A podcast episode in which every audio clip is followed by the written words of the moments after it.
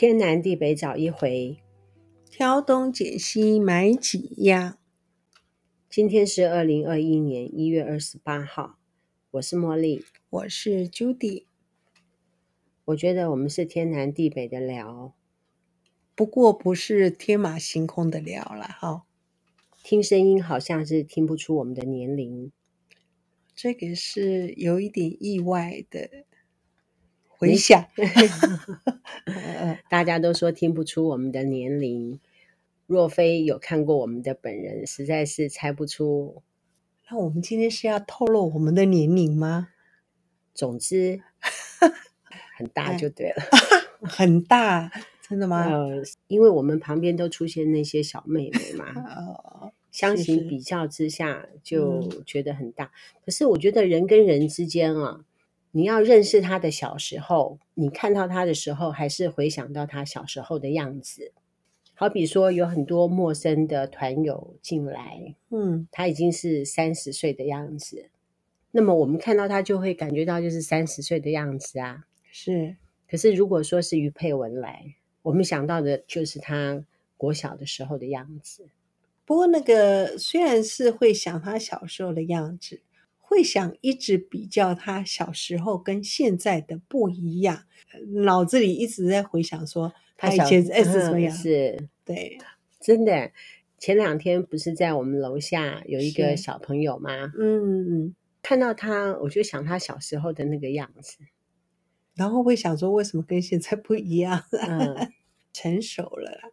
虽然我们一直在想说那时候他挺让我们伤脑筋的，可是 我觉得现在也很好啊。是，哎、嗯，我读过一本书，很像是《知难人生》，梁实秋翻译的欧洲那边的小说。嗯呃，一般人都不太信任陌生人，嗯，除非你认识他的父亲跟母亲，我觉得蛮合理的。否则一般人他会排斥。现在刚认识的人，应该是叫防卫性会比较强吧。开车的时候，我就想到说，我们小红啊，从越南来台湾，嗯，生活是哦，好难哦。好比说，我从南部到北部这样子讨生活，一个人这样子生活啊，跟一些陌生人，那当然相对于他们来说，我也是陌生人，嗯。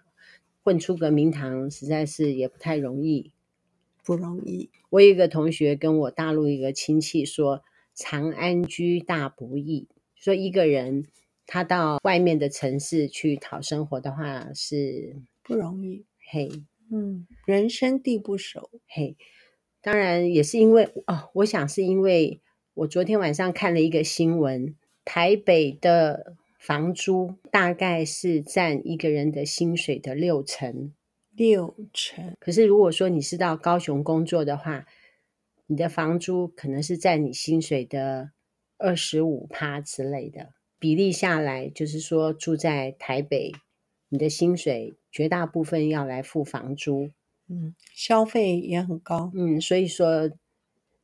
单枪匹马到外地讨生活不容易，所以我就想到说，小红来台湾讨生活是辛苦的，嗯，或者是说，我们台湾人到美国去留学啊，还是到那个地方去打天下，嗯，也很难哦。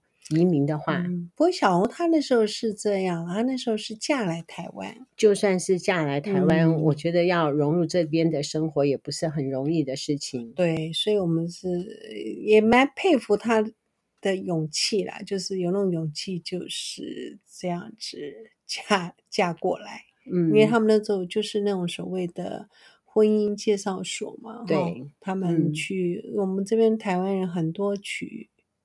越南的好像蛮多的哈、哦。对，我们是怎么认识小红的呢？是这样子啊，嗯、有一天他拿了一张纸条进来，他说要找宾主任，说我看了这张纸条之后就会帮他。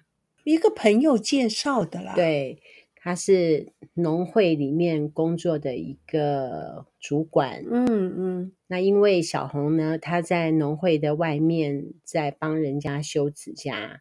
然后他有一个小孩子，对，就带着小孩子在农会旁边工作。是，农会的主管是我的一个家长，他就跟他说：“你这样子不行，小孩子都放任他不管，嗯、要有一个人照顾。”对对，跟他讲说怎么找到我，然后进来，嗯，给我一张纸条，就说我会协助他，嗯，然后我们就认识小红了。嗯、是，小红很不错，我觉得他认命、认真。说认命还是不认命？怎么去界定？认命或不认命？因为呃，因为我们知道她是嫁来台湾的嘛。后来她就觉得，因为跟这个老公可能关系处的并不是很 OK，可是她有说，她还是很尽心的照顾她的婆婆。对，我就其实蛮感动的。嗯，对，因为好像她先生。并没有很照顾家里的生活，嗯，可是然后他，所以他自己要有经济收入嘛，嗯、要，所以他就帮人家修指甲之类的呃工作，然后他也很尽心的照顾他的婆婆。我对他印象最深刻的是什么，你知道吗？嗯，我们认识他之后，那么有一回大姐遇见他，哦，是是，那么也想要照顾他一下。我姐姐也有修指甲的习惯，大姐好像是希望说她能够固定的去帮大姐修指甲。对，大姐就跟小红说，她要买自己一套的修指甲的器具。是是，我记得这句话是大姐跟我说的。嗯，她说先适应看看，是不是你觉得我的服务可以，我的技术可以，你再买你的修指甲的。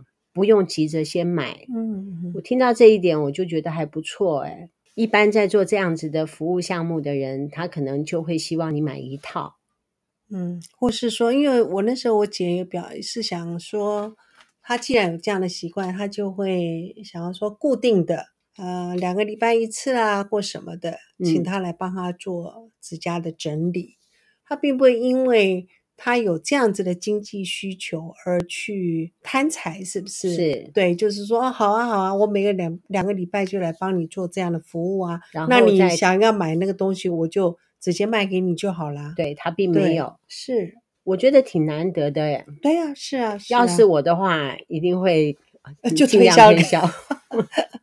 哎，相形比较之下，我觉得小红这一点是挺可取的。嗯嗯，他自己的原则吧。所以可能因为这样，所以他嗯跟客人的关系都很好，应该这样讲。后来他的经济状况比较好，那么他也习惯用我们的手工皂，嗯、还有我们的紫黄膏。嗯，我每次都想要帮他打折一下，或者是送给他，可是他坚持不要，他一定要原价跟我们订购。对，我也是挺感动的。一般人就是能够多打折就尽量多打折，这样。能够拿免费的是最好，可是小红每次来跟我们取货的时候，她都不希望有一点点的折扣。嗯嗯，她一点同理心啊，对她一点便宜都不占。呃，介绍了我们一个很好的东西，她有教我们。嗯，我们的羊脂膏就是她教我怎么做的，她亲自做给我看。嗯，因为她说她。有一个朋友，是不是年纪已经相当有年纪了？是不是？是。然后都用那个羊油，对，去做脸部的护理哈。是，说都没有鱼尾纹。而且他也告诉我们说，那个羊油其实放在常温，其实它还不太会变质，对不对？但是必须要第一次出榨的那一款，对，就会很细致。嗯，因为如果说。当时做羊脂是这样，必须要切得够薄、够细哈。对，然后在下锅的时候，必须要几秒钟就把它捞起来，马上把油倒出来，让油不要太高温。对，时间也要短，很辛苦的。后来才去买了一个工具。对，可是即便买那个工具也是很辛苦，不好切哈。嗯，还好说我有做手工皂，嗯、我可以把。